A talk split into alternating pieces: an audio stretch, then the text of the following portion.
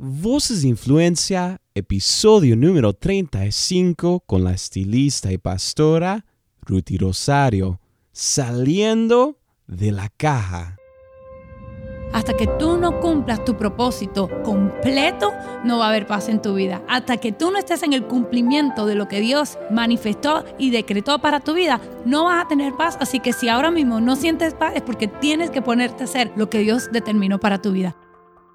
Hola querido amigo, bienvenido a tu programa Voces de Influencia, transmitido por tu cadena de enlace, una imagen que viene desde lo alto. Yo soy tu anfitrión Joshua Ogaldes. Dios, Dios no te creó para vivir cautivado. Dios te creó para vivir en libertad. Dios no te creó para vivir como un prisionero. Dios te creó para vivir como hijo de Dios, hija de Dios. Dios no te creó para vivir encerrado o encerrada en una caja. Dios te creó para resplandecer y volar libre. Nuestra invitada del día de hoy nos muestra qué significa vivir en libertad. Hoy nos acompaña Ruthie Rosario, ella es cantante y una integrante del grupo de alabanza y adoración Face to Face. También es presentadora, quizás la han visto en el show de Mariam Delgado. Mariam, aquí en Enlace, es una consultora de imagen y estilista. Y además de eso, también es una pastora. Y hoy nos cuenta su historia una historia de dolor y crecimiento, resultados de una prueba que ocurrió en la familia de Ruthie, una historia de una mujer que huyó de su llamado, atrapada intentando vivir dentro de las limitaciones que otras personas le habían puesto, y una historia de una mujer que decidió salir de la caja en la cual la habían puesto otras personas. Hoy en Voces de Influencia nos acompaña Ruti Rosario.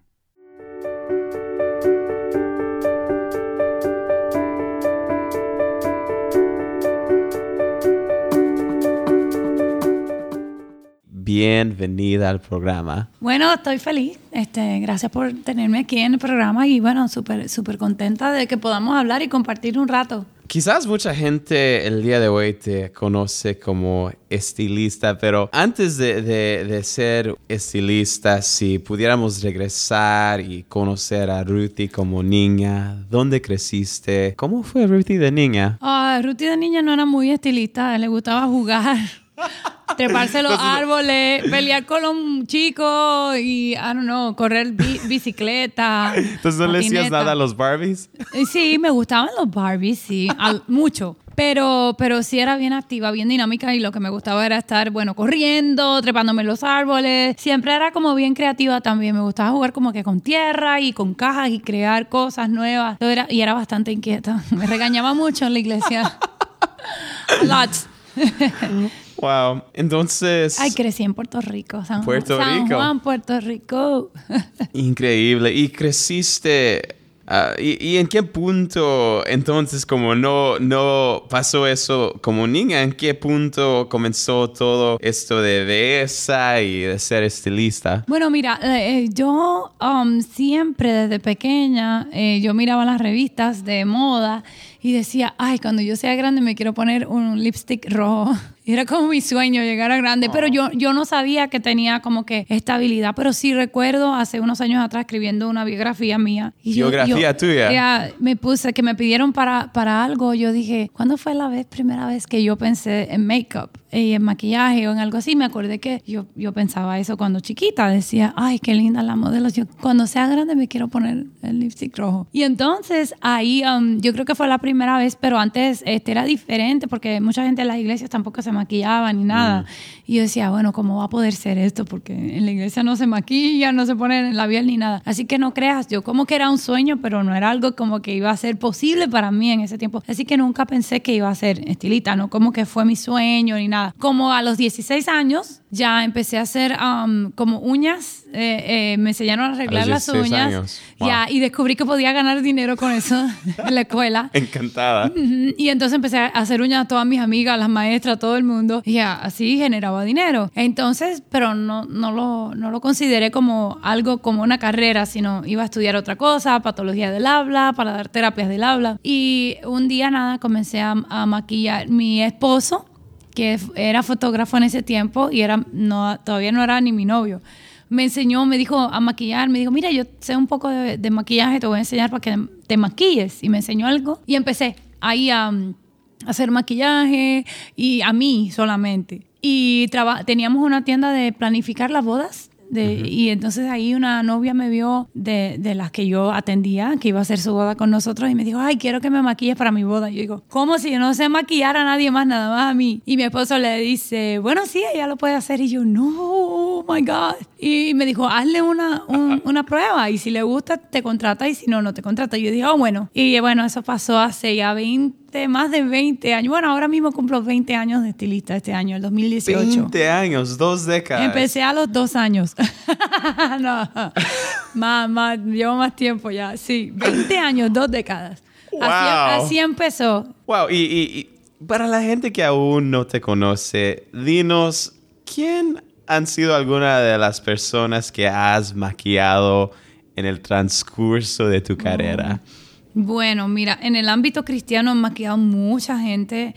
Eh, es un gran privilegio conocido y también hemos tenido la oportunidad de servir a mucha gente.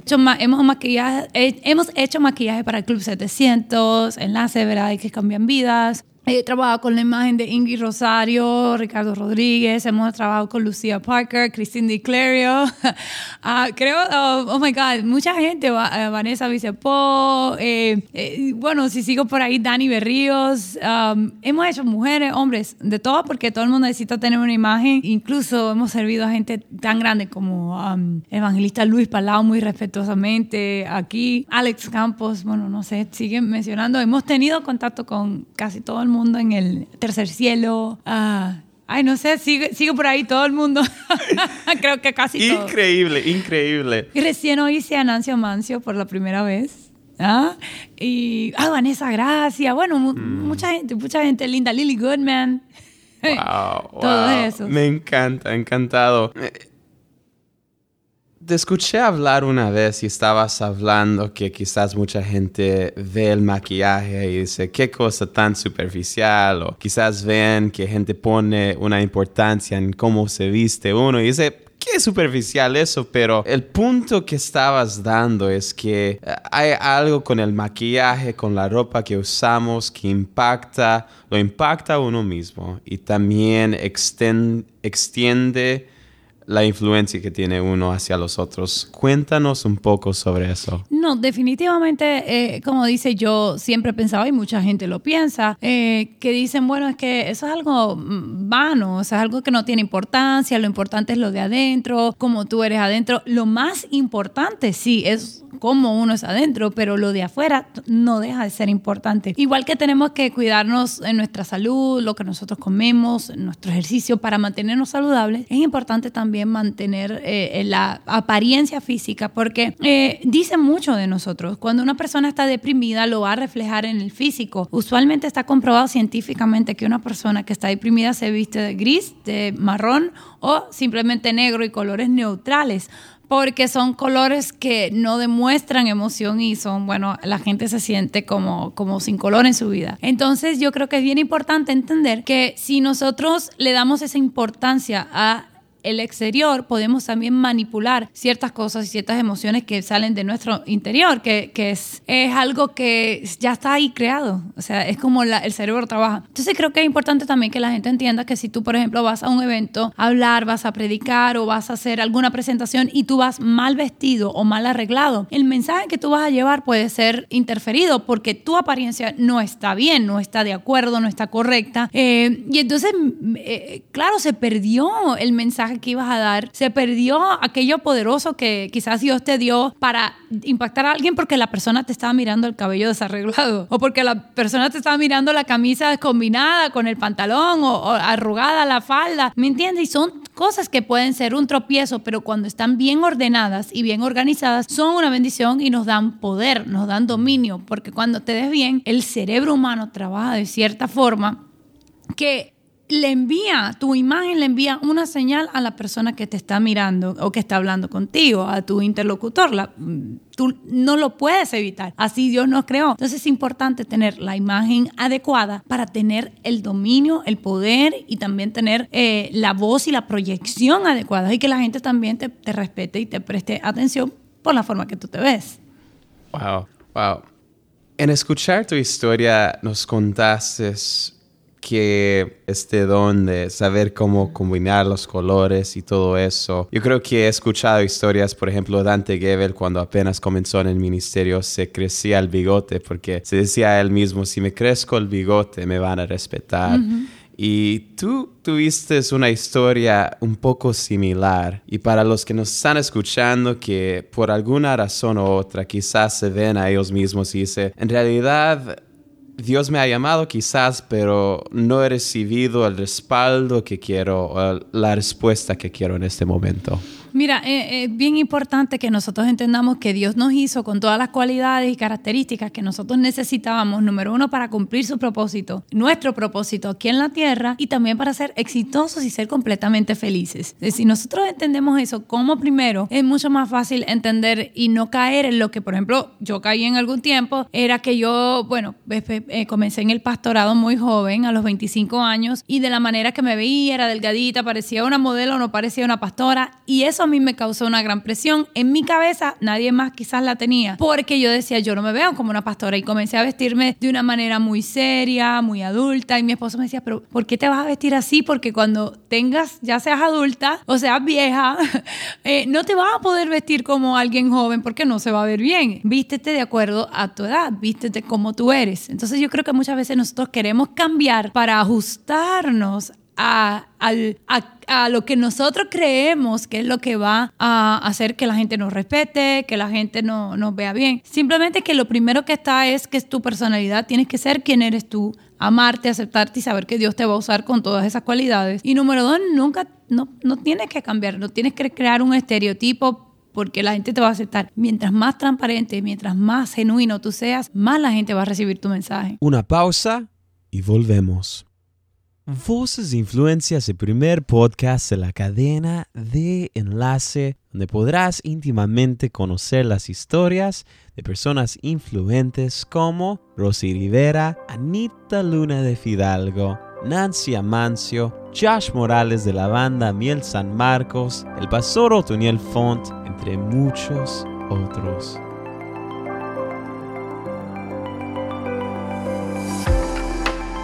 El Espíritu Santo me recordó todo lo que me dijo mi madre. Me dijo, hay un lugar donde en cuanto tú entras por las puertas, eres recibida. Y hay alguien que está con las manos abiertas para aceptarte y recibirte y amarte. Y esa es mi casa. Jesús murió no para que te acomodaras, Jesús murió para hacerte la mejor persona para hacerte tu mejor versión, para sacar lo mejor de tus habilidades. Las cosas que hoy vive, Dios está sacando un resultado. Ahora no te le eches a perder a Dios en la mano. No te le, no te le derritas, no te le descompongas a Dios. O sea, dile, Señor, ya que me metiste en esto, haz lo que vas a hacer. Enséñame lo que vas a enseñarme y saca de aquí, de mí, lo mejor que puedas sacar. Hoy en día muchos jóvenes tan fácil lo dejan todo tan fácil se dan por vencidos. Ministerios que tal vez llevan dos, tres años y no, no he visto nada, mejor va a dar otro rumbo. Algo que hemos aprendido como Miel San Marcos es es a, a ser persistentes, a no dejar el lugar hasta que el Señor quiera lo que Él quiera hacer. Eh, en esa etapa, esos, esos 33 años, es cuando comienzo a enfrentar las más duras batallas en mi vida, en el área económica, en el área familiar, por lo que ocurre, ¿verdad?, entre mis padres. Eh, así que le diría, como le he dicho hoy a muchos jóvenes, eh, esto también pasará.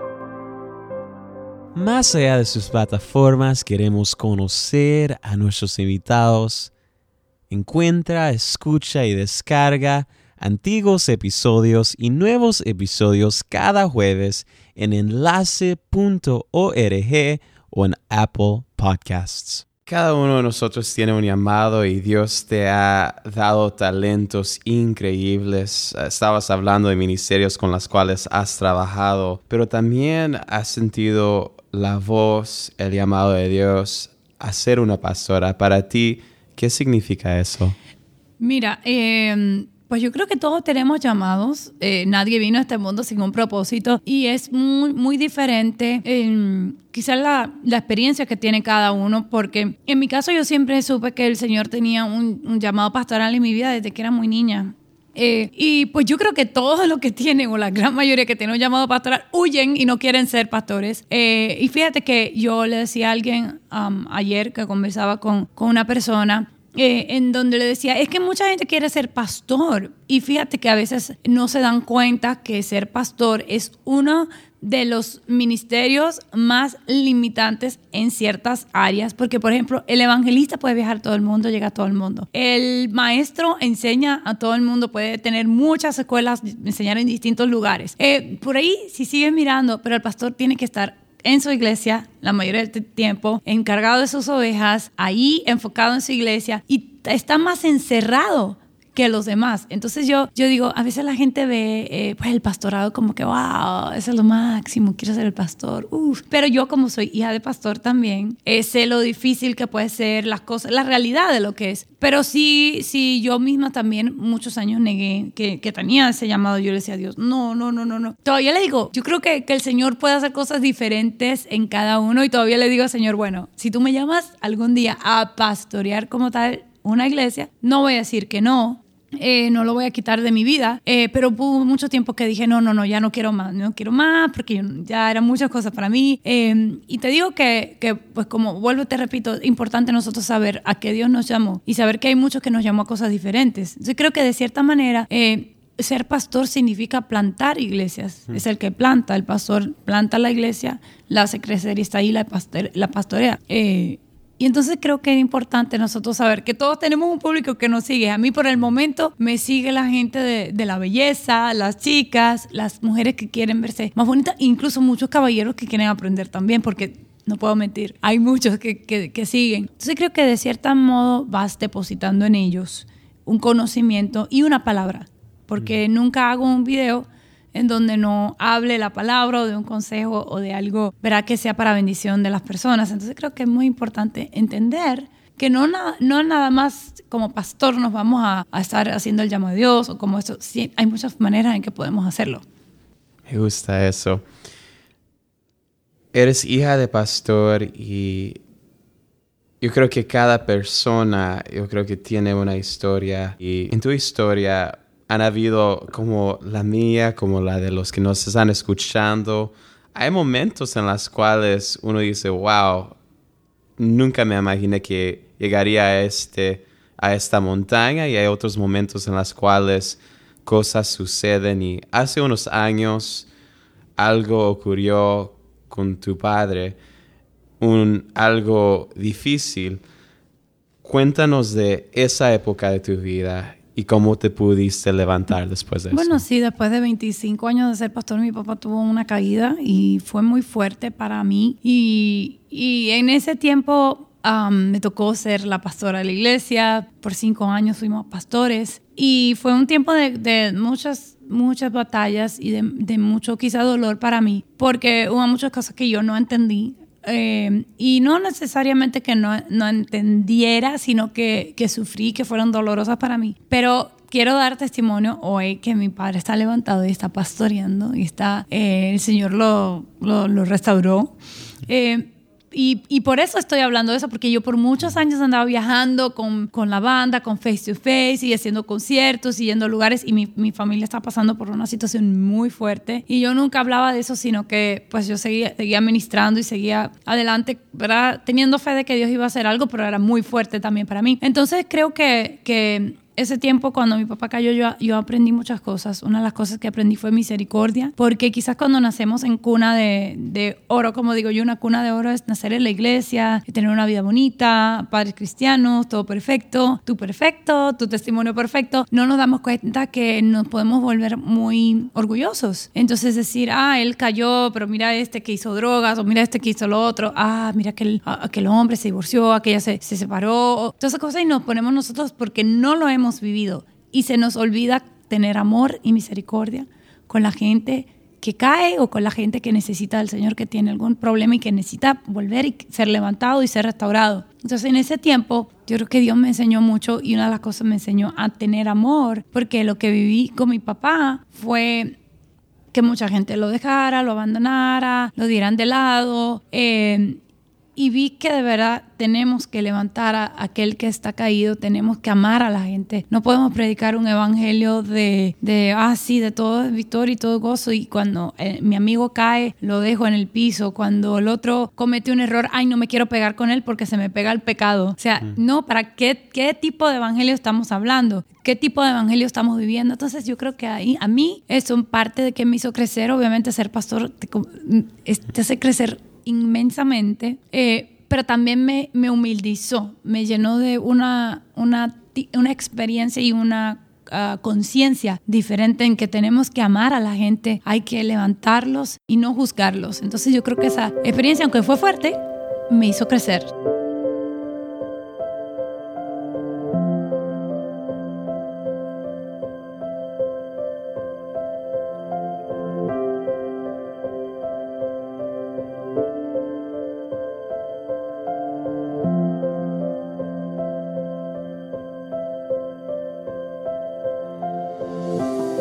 Estás escuchando Voces de Influencia, transmitido por tu cadena de enlace. Yo soy tu anfitrión Joshua Galdes y el día de hoy tenemos con nosotros a la estilista y pastora Ruti Rosario. Y aquí continuamos con su historia.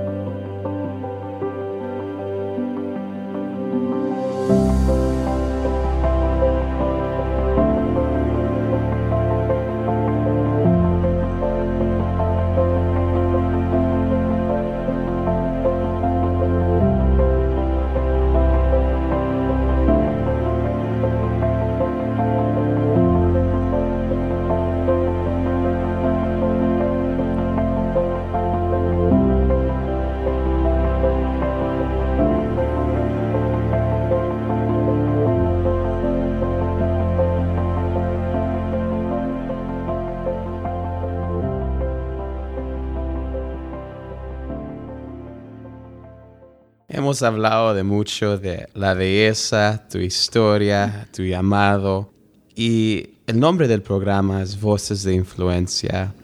Y tú eres una voz de influencia. Tú eres una voz de influencia que con tu historia impactas las vidas de personas más de lo que puedes imaginar. Y quisiera preguntarte, ¿hay algo en tu corazón que quisieras compartir con la gente que nos están escuchando alrededor de América Latina y el mundo? Claro que sí, sabes que eh, una de las cosas que más me gustaría eh, compartir con las personas es que no importa quién tú eres, no importa las limitaciones que tú tengas, eh, Dios te hizo con un propósito. Y muchas veces en la vida va a haber cosas, tropiezos, incluso a veces personas que van a tratar de que el propósito de Dios sea limitado, van a tratar de encerrarlo en una caja para que si puedes hacer algo aquí, no lo puedes hacer acá, controlar el ministerio y el llamado que Dios te dio. Muchas veces eres tú mismo, muchas veces son personas, muchas veces son circunstancias. Pero déjame decirte algo, tú tienes que ser fiel y firme a tu llamado. Y no puedes permitir que nada ni nadie te meta en una caja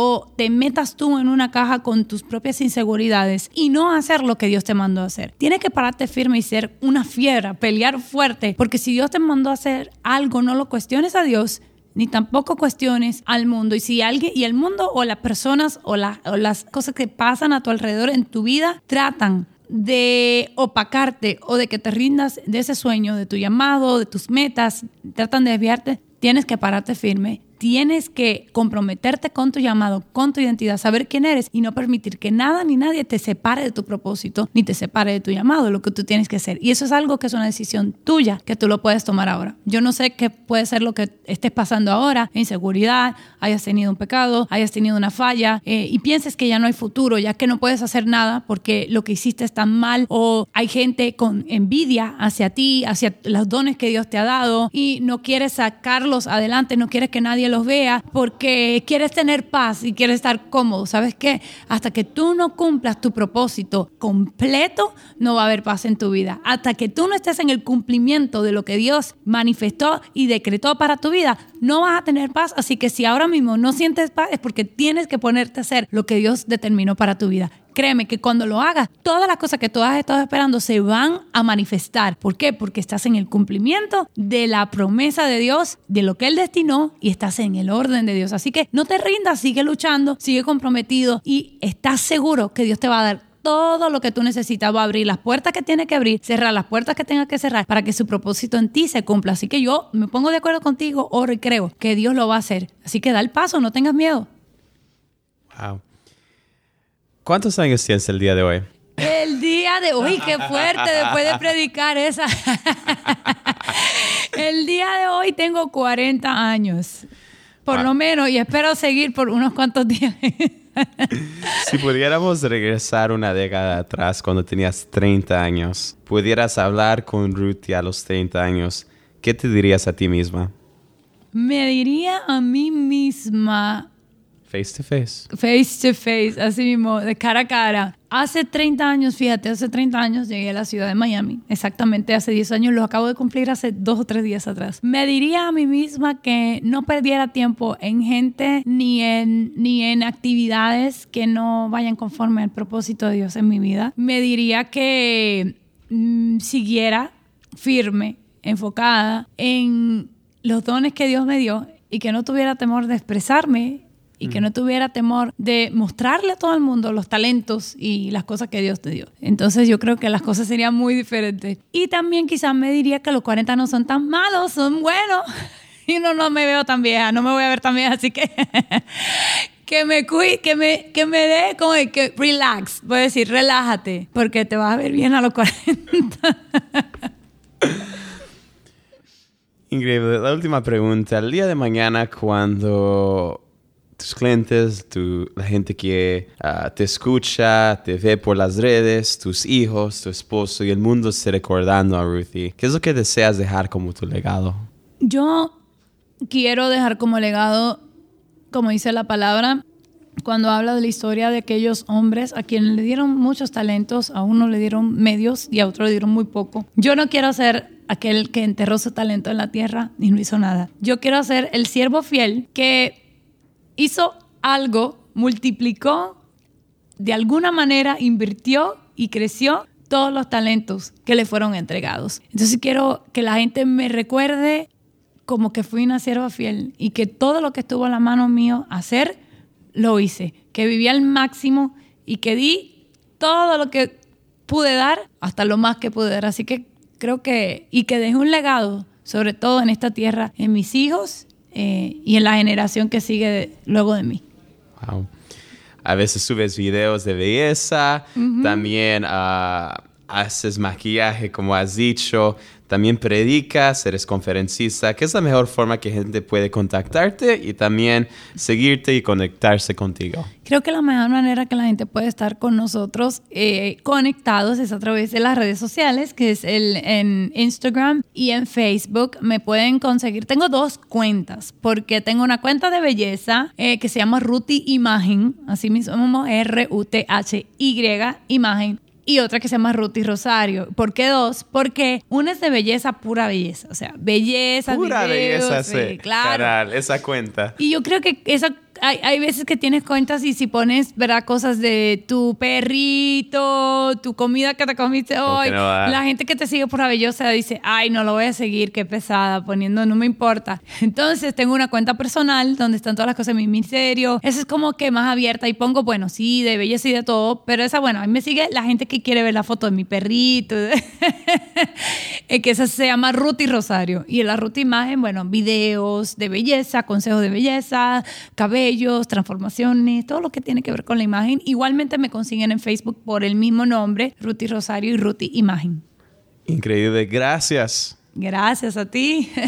Una hermosa conversación el día de hoy con nuestra invitada especial, Ruti Rosario. Aquí, en este momento, les compartimos un segmento cortito de lo que va a ser nuestro próximo episodio con el cantautor Alex Campos. Fue un momento de sellar, de sellar algo que Dios venía sanando año tras año tras año y llegó a mis 40 años de edad.